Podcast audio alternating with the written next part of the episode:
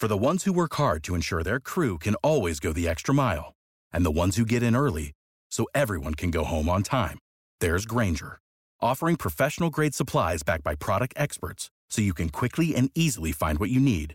Plus, you can count on access to a committed team ready to go the extra mile for you. Call, clickgranger.com, or just stop by. Granger, for the ones who get it done.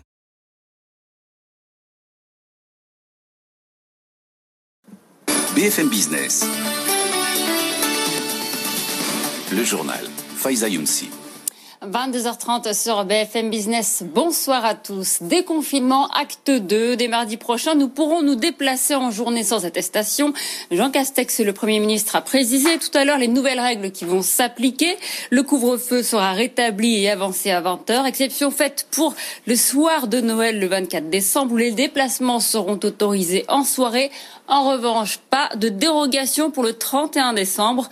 Autre annonce, on s'y attendait, mais c'est tout de même la douche froide pour les musées, les cinémas, les théâtres et tous les autres établissements qui reçoivent du public. Ils resteront fermés euh, trois semaines de plus.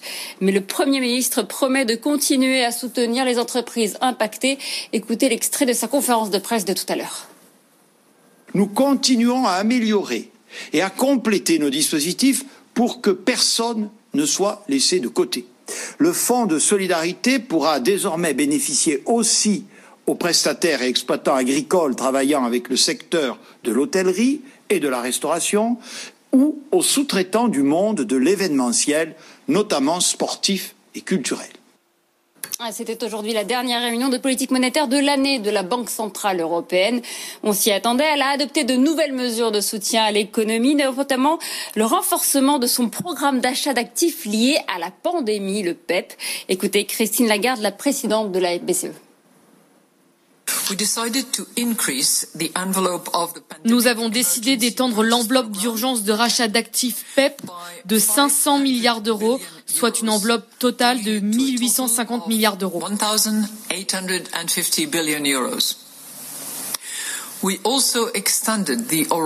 Nous étendons aussi la période de rachat d'actifs jusqu'au moins la fin de mars 2022. Quoi qu'il arrive, nous poursuivrons notre politique de rachat d'actifs jusqu'à ce que nous jugions que la crise du coronavirus est terminée.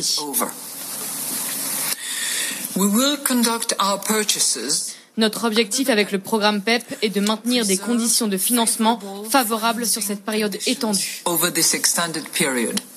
car la BCE craint les conséquences économiques de la deuxième vague et les restrictions euh, qui l'accompagnent. Elle a revu sa prévision de croissance à la baisse pour l'année prochaine. Elle passe de 5 à 3,9% le plan de relance européen de 750 milliards d'euros est désormais sur les rails. Les dirigeants de l'Union européenne réunis en sommet ont approuvé aujourd'hui le compromis sur le budget avec la Pologne et la Hongrie, deux pays qui avaient posé leur veto car le versement des fonds était conditionné au respect de l'état de droit. Se dirige-t-on vers un no deal pour Boris Johnson? C'est désormais une forte possibilité. Le Premier ministre britannique accuse l'Union européenne d'avoir compliqué les choses ces dernières semaines. Il se dit prêt à aller à Bruxelles, à Paris, à Berlin pour tenter d'arracher un accord avant dimanche prochain, date butoir. En attendant, Bruxelles se prépare à tous les scénarios. La Commission vient de dévoiler les mesures d'urgence qui seront appliquées en cas de no deal. Les précisions de Delphine Liu principaux concernés par ces mesures d'urgence, tous les secteurs touchés de manière disproportionnée par un éventuel no deal. À commencer par les transports aériens et routiers, Bruxelles propose de garantir leur continuité entre le Royaume-Uni et l'Union européenne pendant six mois pour autant que le Royaume-Uni fasse de même. L'exécutif européen propose aussi un règlement pour assurer la sécurité aérienne. Enfin, tant qu'un accord sur la pêche n'est pas trouvé, Bruxelles propose de maintenir l'accès des navires européens aux eaux britanniques et inversement. Une proposition accueillie avec beaucoup de réserves par Londres, qui rappelle son intention de reprendre le contrôle de ces eaux au 1er janvier. Nous n'accepterons jamais d'arrangement incompatible avec notre statut d'État côtier indépendant. En cas de no deal, le Parlement européen pourra en tout cas voter ces mesures d'urgence le 22 décembre prochain. Entrée en fanfare à Wall Street aujourd'hui pour Airbnb. La plateforme avait fixé à 68 dollars son prix d'introduction sur le marché. Après l'avoir relevé à plusieurs reprises ces derniers jours, eh bien, l'action a littéralement explosé. Elle a clôturé à 144 dollars au Nasdaq en hausse de 113%. Airbnb dépasse ce soir les 100 milliards de valorisation. Il pèse déjà plus que le leader du secteur Booking.com. Et puis Airbnb a donné des couleurs à une séance en demi-teinte aujourd'hui à la bourse de New York. Le Dow Jones a reculé de 0,2% et passe juste en dessous de la barre des 30 000 points. Le Nasdaq lui progresse de 0,5%. Le S&P recule très légèrement de 0,1%.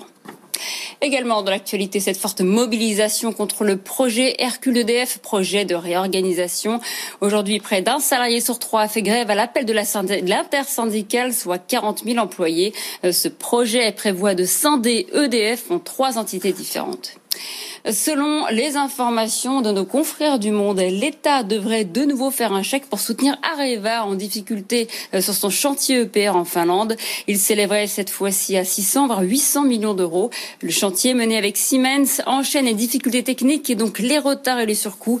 Le réacteur ne sera pas connecté au réseau finlandais avant février 2022, soit 10 ans de retard euh, par rapport à la date qui était initialement prévue. On poursuit avec la CNIL qui frappe fort contre les GAFA. Le gendarme français des données a infligé coup sur coup deux amendes records à Google et à Amazon. 35 millions d'euros contre Amazon, 100 millions d'euros contre Google. Ils sont sanctionnés pour infraction aux règles en matière de cookies publicitaires. On poursuit avec cette question. Quels sont les pays qui déposent le plus de brevets dans les technologies de la nouvelle révolution industrielle comme la 5G ou le big data? Eh bien, d'après un rapport publié aujourd'hui par l'Office européen des brevets, la France figure sur le podium européen, mais en réalité, sa position est très fragile. Paul Marion. Pour la France, c'est un podium en trompe-l'œil. En Europe, l'Allemagne a déposé près d'un tiers des brevets sur les technologies de la quatrième révolution industrielle entre 2000 et 2018.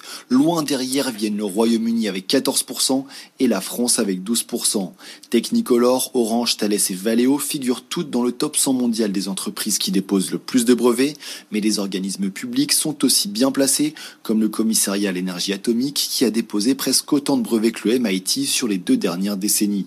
Malgré tout, l'Office européen des brevets avertit, la France perd du terrain. Si le nombre de brevets déposés chez nous augmente en moyenne de 11% chaque année, c'est moins que la moyenne européenne et surtout un chiffre deux fois inférieur à la moyenne mondiale tirée par les États-Unis et l'Asie.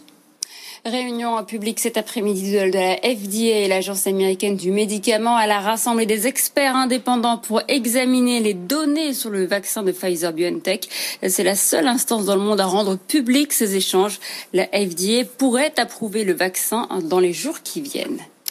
On termine par la rupture entre Antoine Griezmann et Huawei. Le footballeur rompt son contrat avec l'équipementier chinois en soutien au peuple ouïghour. Huawei est en effet soupçonné d'avoir développé un logiciel qui permet aux autorités chinoises de surveiller cette minorité musulmane. Selon des experts, au moins un million d'Ouïghours sont détenus dans des camps d'internement en Chine. Il est à 22h, presque 38 sur BFM Business. Restez avec nous. Vous retrouvez tout de suite le grand journal de l'écho. BFM Business, c'est toute l'information économique et financière gratuitement à la télévision, sur toutes les boxes Internet. Chez SFR sur le canal 31. Chez Orange sur le canal 228. Chez Bouygues Télécom sur le canal 242. Chez Free sur le canal 347.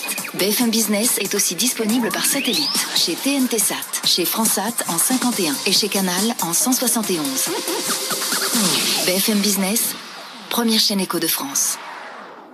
Save big money on everything for your next project at Menards. Spring is here, making it the perfect time for outdoor projects. Suncast storage sheds are an excellent solution for protecting outdoor lawn and gardening tools. They're easy to assemble, and the all weather construction provides water resistance and UV protection. Save big on Suncast storage sheds. View our selection of Suncast products today in store and on Menards.com.